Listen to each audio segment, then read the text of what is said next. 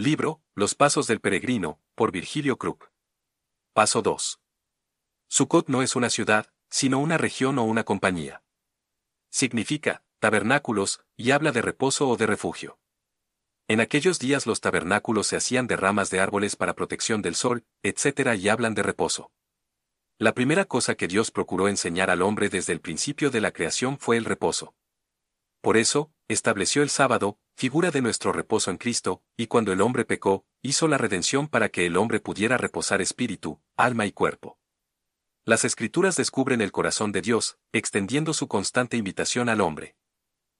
En todas las dispensaciones Él invita al hombre a reposar, Jesús lo hizo personalmente mientras trajinaba entre las gentes, diciendo, Venid a mí todos los que estáis trabajados y cargados, y yo os haré descansar. Mateo 11 28 al 30. Así, Dios comienza a tratar con el hombre, con aquel que acepta su invitación, pues, quiere sacarle de su esclavitud y hacerle llegar a su cot, el reposo. Dios instituyó la Pascua en este lugar, según Éxodo 12 37 al 43. Aquí hay avance, pues, habiendo salido de la esclavitud, Israel va marchando. En Sucot Dios recalcó la necesidad de la circuncisión. Versos 44 al 51, así que, este lugar, por un lado habla de reposo, descansar en la obra de la cruz. Pero este mismo es el lugar de la cortadura.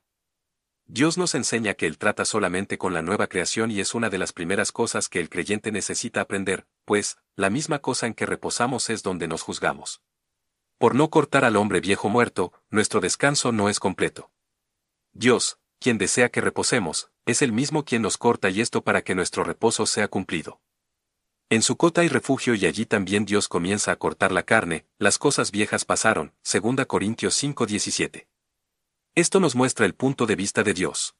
Esta verdad debe ser una realidad en las vidas de los salvados, todas son hechas nuevas, nuevas por entero a los ojos de Dios, y esta es una de las cosas que se debe aprender primero. Paso 3. Etam.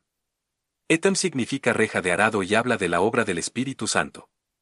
Sin la obra del agente ejecutivo de los propósitos divinos, el Espíritu Santo, ni un pecador va a venir a Jesús.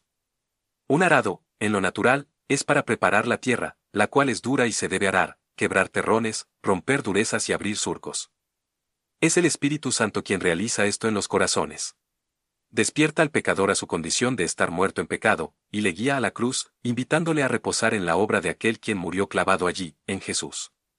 Etem habla del Espíritu Santo, y gracias a su convicción, el pecador llega a los pies de Jesús. No le dice que procure mejorar su condición, sino le muestra una obra consumada, la redención hecha por Jesús. Paso 4. Pijairot. Pijairot significa boca de ira inflamada o boca de caverna, y habla de la vieja creación. Como pecadores en Adán, nacimos bajo la ira de Dios, éramos por naturaleza hijos de ira, lo mismo que los demás. Note la radiografía del pecador, sepulcro abierto es su garganta, con su lengua engañan. Veneno de aspidez hay debajo de sus labios, su boca está llena de maldición y de amargura, Romanos 3:13 al 14. Así es la boca del inconverso, como una caverna o sepulcro llena de huesos de muertos, pero Dios en su larga paciencia y su benignidad le guía al arrepentimiento, Romanos 2:4. Estamos viendo los pasos de Dios mismo. Él pacientemente va enseñando al hombre. El pecador sin saberlo, pues, no hay quien entienda, está siendo guiado a la salvación por la convicción del Espíritu Santo que le guía al arrepentimiento para salud. Hasta aquí, el hombre no hace nada, solo contribuye con su necesidad. En verdad, la salvación no es por voluntad de carne ni voluntad de varón, sino de Dios.